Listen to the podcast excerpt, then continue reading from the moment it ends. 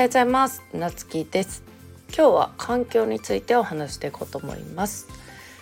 あの仕事をしていく上でね環境が大事っていう話はまあよく聞くと思うんだけど、まあ、うちもなんか環境っていうのをすごい大事にしとってまあコミュニティ選びとかねそういうのも結構あの結構じっくり見たりしてね決めるんだけどやっぱりあのどういう環境に身を置くかってすごい大事ででなぜそれがいいかっていうと、まあ、コミュニティとかねあのうちはいくつか入ってるんだけど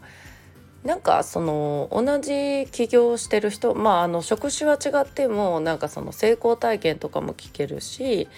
まあいろんな出会いが広がっていく。でそこからビジネスの可能性も広がっていくっていうこともあって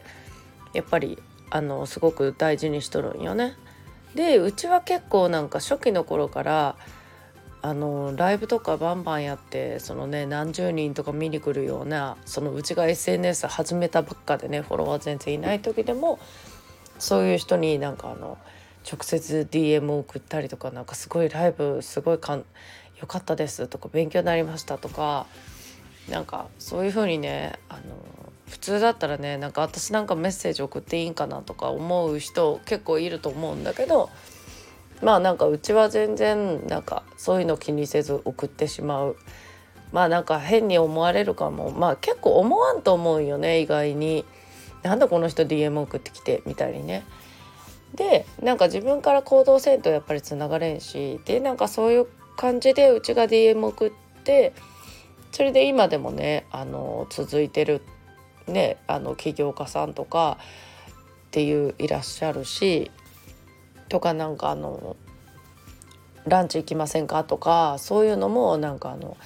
うちなんか誘っていいんかなとかね思っちゃうかもしれんけど忙しそうだなとかも思うかもしれんけどそういうのもさあの自分からね誘うようにしてる。でそこで話すことによってまあうちはあの雑談の雑談についての本をね書いてるんだけどその本当にそのランチとかで話すのも、まあ、仕事の話もするけど雑談の中からやっぱり得るものってすごく大きくてそういう行動をするのがまた自分の学びにもなってるんだっていうのをねあのつくづく実感しています。なのでそういうコミュニティなんか自分じゃまだこここんな成果出してる人ばっかりのコミュニティ入ってみたいに思う人とかね最初の頃とかでもそういうの気にせず入ってみるとかあのメッセージ送ってみるとかそういう感じでね行動していくのが成功への近道かなっていうのは最近あのつくづく実感しておりますので皆さんもよかったら行動してみてください。